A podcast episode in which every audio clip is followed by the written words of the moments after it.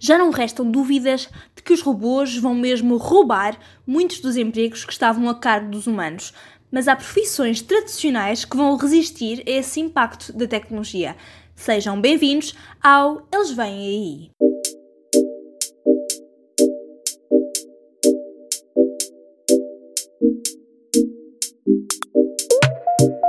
E sejam muito bem-vindos ao Eles Vêm Aí, um podcast sobre o futuro do trabalho e os trabalhos do futuro. O meu nome é Isabel Patrício, eu sou jornalista e escrevo sobretudo sobre trabalho e impostos. Bem-vindos ao oitavo episódio do Eles Vêm Aí. Esta segunda-feira é sobre profissões do passado e do presente que não vão ser roubadas por robôs que vamos falar. São uma raridade ou, afinal, são bastantes? É isso que vamos descobrir. Como é óbvio, começo por citar aquela que parece ser a minha citação favorita sobre o futuro do emprego. Já são múltiplas as vezes em que a citei. E se têm acompanhado eles vêm aí, acho que já sabem qual é. A autora é a humanoide Sofia, a robô mais famosa do momento, e a citação é a seguinte: Vamos roubar-vos os empregos e isso será algo bom. Os robôs vão mesmo roubar os empregos aos humanos e sobre isso restam poucas dúvidas. O estudo recente indicava mesmo que só em Portugal, só em Portugal, serão eliminados 1,1 milhões de postos de trabalho à boleia da automação das tarefas, dessa transformação das tarefas rotineiras em tarefas que são completadas por robôs ou por soluções tecnológicas. Este número impressiona-me todas as vezes que o digo. 1,1 milhões de postos de trabalho eliminados à boleia desta automação. E ainda que esse número deva servir de incentivo a que os trabalhadores invistam nas competências que darão acesso aos empregos do futuro, certo é que também há algumas profissões do passado e até da atualidade que vão resistir a toda essa transformação laboral à boleia da tecnologia. É sobre essas posições no mercado de trabalho que vamos falar hoje. Conseguem adivinhar que posições são essas? Mas antes de mais, no episódio de hoje vamos seguir as rubricas de sempre, começando com o meu primeiro encontro com esta matéria, passando pelos exemplos lá fora e os casos cá dentro e terminando, como é habitual, com a sugestão da semana. E a sugestão desta semana é ótima para estes dias pré-natal em que estamos em casa enrolados numa manta com uma chávena de chá de café e desejosos de ter um produto de entretenimento certo para aquele momento. Ah, e se são novos por aqui, sejam bem-vindos ao Eles Vêm Aí e aproveitem para ouvir os episódios já disponíveis, já são sete. Acho que o meu favorito é aquele em que eu exploro a semana de trabalho de 4 dias, mas o episódio da semana passada, aquele em que falei do futuro das pensões, das reformas de velhice, está logo em segundo lugar. Aliás, gostaram desse episódio? Contem-me tudo no meu Insta em ivbpatricio. Estou à vossa espera, como sempre. E por agora ajeitem os auriculares porque segue o Eles Vêm Aí e desta vez é sobre as profissões que os robôs não vão conseguir roubar aos humanos que vamos falar. Foi na edição do Web Summit 2017 que a robô Sofia disse a célebre frase que eu não me canso de citar, garantindo que os robôs vão mesmo tirar os empregos aos humanos. Um ano depois, no fim do verão de 2018, seria escrever uma peça na mesma linha, explorando as competências e os empregos que serão criados amanhã face a todos os desenvolvimentos tecnológicos. Basicamente era uma peça sobre os empregos do futuro, os trabalhos do futuro e que competências é que devemos desenvolver hoje para realmente ter acesso a esses trabalhos. Enquanto fazia toda a pesquisa para esse trabalho, lembro-me, contudo, de ter tropeçado numa tendência ainda mais interessante os empregos tradicionais dos humanos que vão resistir ao impacto de tecnologia, isto é, os empregos tradicionais que sempre existiram ou que têm uma longa história e que existem hoje e que não serão roubados, pelo menos não facilmente, por robôs e por soluções tecnológicas. Na altura, persegui com o mote original do trabalho, os tais empregos do futuro, mas é chegado o momento, esta segunda-feira, de olhar para o passado e para o presente e encontrar aqui mesmo as boias de salvação do mercado de trabalho para os humanos. Mas antes de chegar a essas boias, se calhar vale a pena olhar exatamente para o futuro e para o que ele oferece. Disseram meus especialistas que o futuro poderá passar, por exemplo, por trabalhadores mesclados com máquinas ou mesmo pela reconversão da mão de obra, apostando não só em áreas mais analíticas, como a matemática, mas também em áreas onde a criatividade reina. É que a criatividade ainda é um campo onde os humanos parecem ter o seu reinado mais ou menos protegido. Futuro previsto, vamos agora olhar para hoje e para ontem e identificar que profissões vão continuar nas mãos dos humanos. De acordo com as recrutadoras Hayes, Manpower e Michael Page, citadas pelo Expresso, há uma tendência que tem vindo a ganhar escala no mercado nacional. A crescente procura de profissões mais tradicionais como carpinteiros, costureiras, modistas, pintores, estivadores ou até mesmo afinadores de máquinas. O problema, dizem os especialistas, é que essas posições não traem jovens e, portanto, têm pouca mão de obra para fazer face a essas necessidades. E porquê é que não atraem os jovens? Bem, a resposta é muito simples: salários baixos, e é claro, é o outro lado desta questão, e portanto eu vou guardar toda esta discussão para a rubrica mais à frente.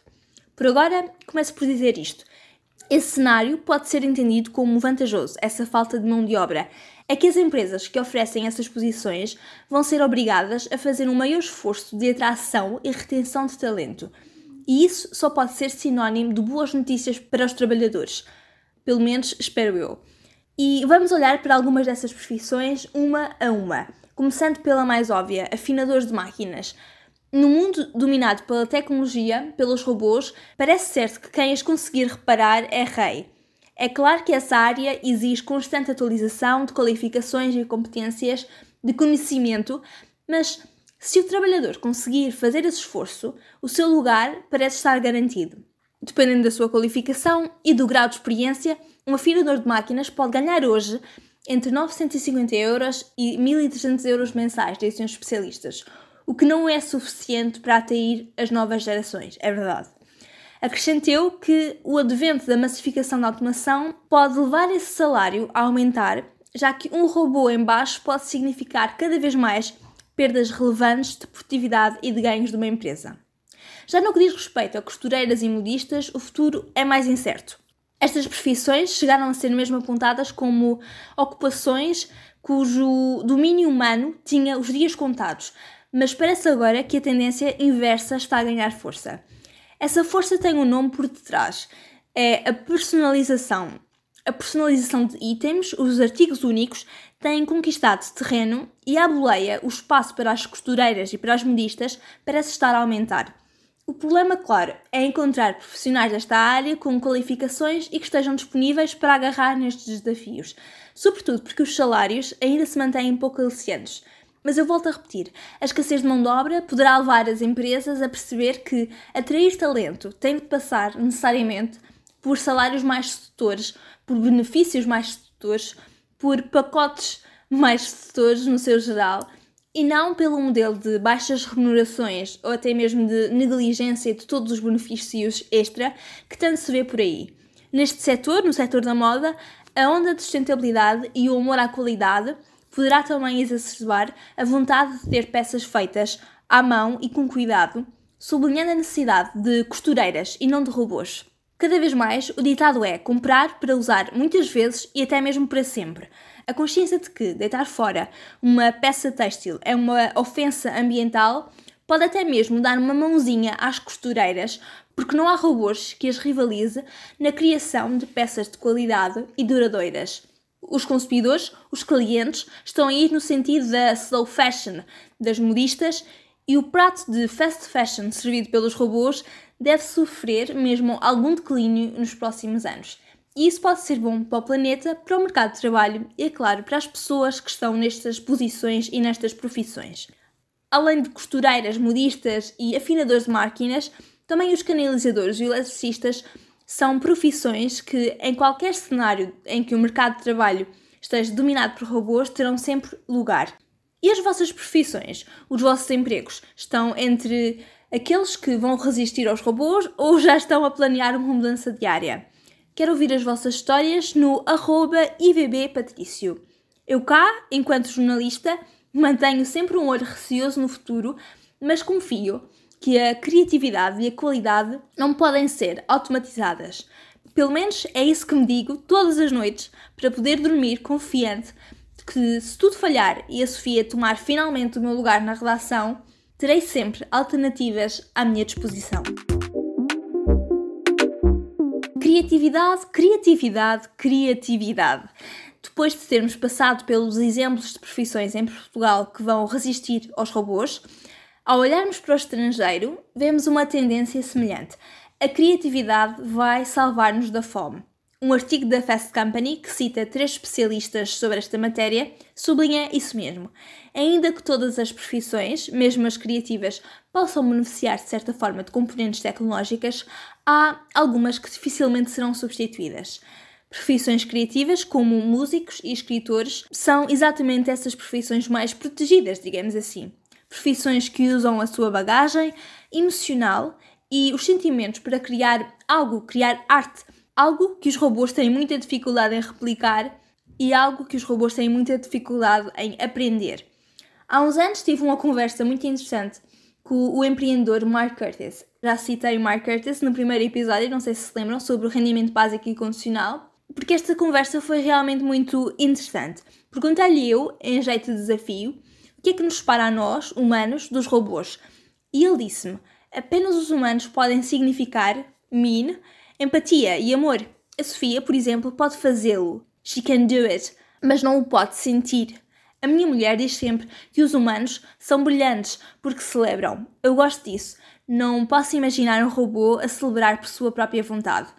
Esse é o remate da entrevista que mais gosto até hoje. Foi uma conversa super satisfatória e trouxe tanta bagagem à minha mentalidade sobre esta questão. Não posso imaginar um robô a celebrar por sua vontade própria, disse Mel. Nem eu, e parece que esse é mesmo o impulso que nos separa, a nós, humanos, dos robôs, e nos garante a nós um lugar no mercado de trabalho. Essa capacidade de celebrar, que significa nada mais do que essa capacidade de ter emoções e ter intenções que fazem de nós ativos completamente diferentes de um simples robô. Para lá da produtividade máxima, há um lugar para o que é humano, para o que é criativo. E se a automatização nos trouxer a famosa semana de trabalho de 4 dias, por exemplo, mais e mais e mais espaço haverá para essas obras eminentemente humanas, carregadas de criatividade, histórias e sentimentos. Haverá cada vez mais lugar para aproveitar esse lado humano do criar, não só para que o trabalhador possa criar nos seus tempos livres e com isso fazer, por exemplo, algum rendimento extra, mas por outro lado, uma vez que esses trabalhadores estão realmente com mais tempo livre, podem finalmente apreciar o produto de outros trabalhadores que, no caso, é a arte. São canções, são espetáculos de teatro, são livros encantadores, ou seja, toda uma panóplia de soluções criativas. E mesmo posições mais formais podem sempre beneficiar de criatividade e isso coloca-nos sempre em vantagem em relação a estes robôs, pelo menos até o momento em que aprendam a ser criativos. Ah, e sobre a semana de trabalho de 4 dias, o Eles Vêm Aí já conta com um episódio sobre esta matéria e é um dos meus favoritos, como já disse. Aproveitem e vão ouvi-lo para arranjarem argumentos para pedir aos vossos chefes mais tempo para vós mesmos e à boleia para desfrutarem das obras de outros trabalhadores e assim incentivar a manutenção do lugar dos humanos no mercado de trabalho. E de volta ao artigo da Fast Company, outra das áreas laborais que deverá ficar resguardada dos robôs é a dos terapeutas, assistentes sociais, cuidadores, enfim, tudo aquilo que envolva empatia. E eu sei que não faltam filmes sobre como os robôs podem ser ótimas companhias para os velhinhos, por exemplo, mas a verdade é que lhes falta essa empatia, essa visão para lá do olhar analítico. Num mundo cada vez mais envelhecido, este tipo de profissões deverá florescer e nós, humanos, temos de estar prontos para as agarrar com unhas e dentes. A solidão é um dos problemas que se adivinham mais graves na sociedade do futuro. E de um futuro a muito curto prazo, se não mesmo de um presente.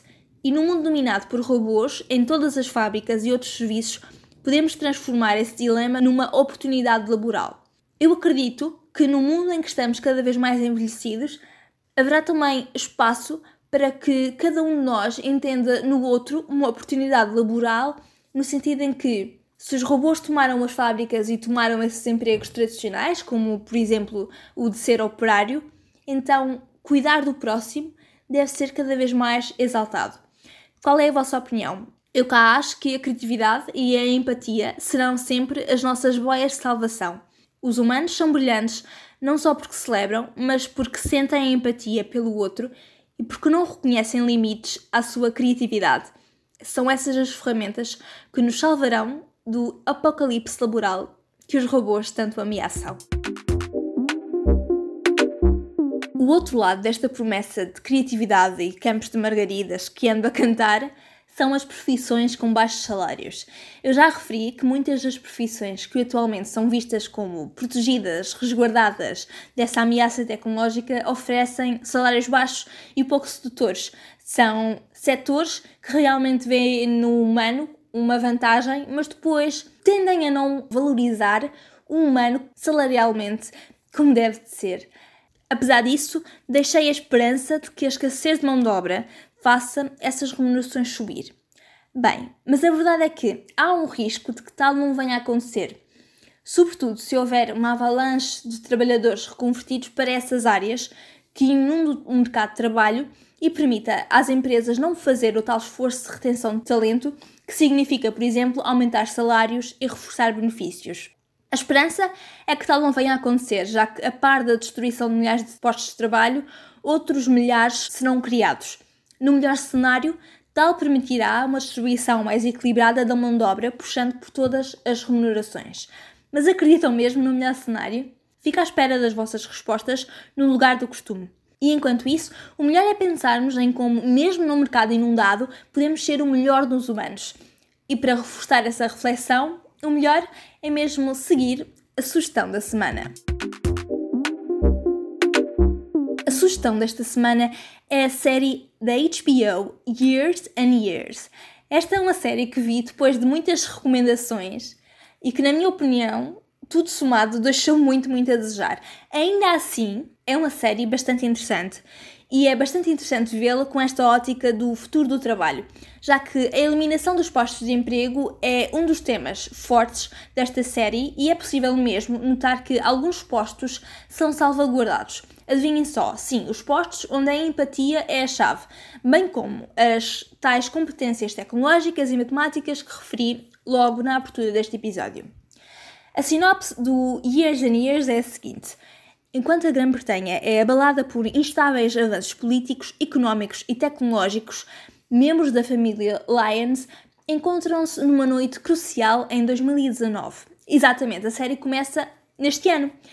Nos próximos 15 anos, as reviravoltas das várias vidas cotidianas vão ser exploradas.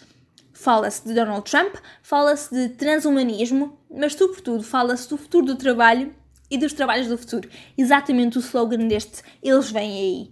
Uma das personagens mais relevantes é desempenhada pela atriz Emma Thompson e eu só desejo que vejam a série e me contem o que acharam. As minhas questões sobre esta série são infinitas, as minhas dúvidas, as minhas críticas são inultrapassáveis. Há tantas e tantas pontas soltas, mas tenho de admitir que este é um casamento quase perfeito, se não perfeito, com este episódio do Eles Vêm Aí desta semana. Fica à espera dos vossos comentários no arroba ivbpatrício, no Twitter ou no Insta. O que importa é ouvir o vosso contributo para esta discussão. Espero muito que tenham gostado do episódio desta semana. Uau, já vamos no oitavo episódio do Eles Vêm Aí. Oitavo! Ainda me lembro como durante tanto tempo, um ano, mais de um ano, tive este podcast preso na minha cabeça e agora já estou com oito segundas-feiras como histórico. A partir daqui só pode melhorar, certo? Bem, temos mais dois episódios uh, ainda este mês de dezembro e depois paramos para uma pausa de Natal barra Ano Novo, porque eu sei que esta é sempre uma época em que as pessoas estão a pensar em mil e uma coisas, mas trabalho não é uma delas. Portanto, além deste episódio, há mais dois e depois dizemos um até já. Espero muito que tenham gostado do episódio desta semana. Se sim, não se esqueçam de partilhar este episódio com os vossos amigos, familiares e colegas de trabalho. Colegas de trabalho, sobretudo para se prepararem em conjunto para todas as mudanças que vêm aí. O Eles Vêm Aí regressa na próxima segunda-feira e na próxima semana vamos falar sobre como medir a felicidade humana está a tornar-se uma nova medida para avaliar a qualidade de uma economia. Confuso? Bem, o PIB tem os dias contados, a produtividade é uma medida quase obsoleta e, portanto, vamos falar de tudo isto e espreitar o futuro. Nesse futuro, é o quão felizes estão os trabalhadores que conta para avaliar a economia de um país. Interessados? Utopia ou previsão realista? Mal posso esperar por ouvir todas as vossas opiniões. Por hoje é tudo. Tenham uma ótima semana de trabalho e vemos na próxima segunda-feira. Tchau!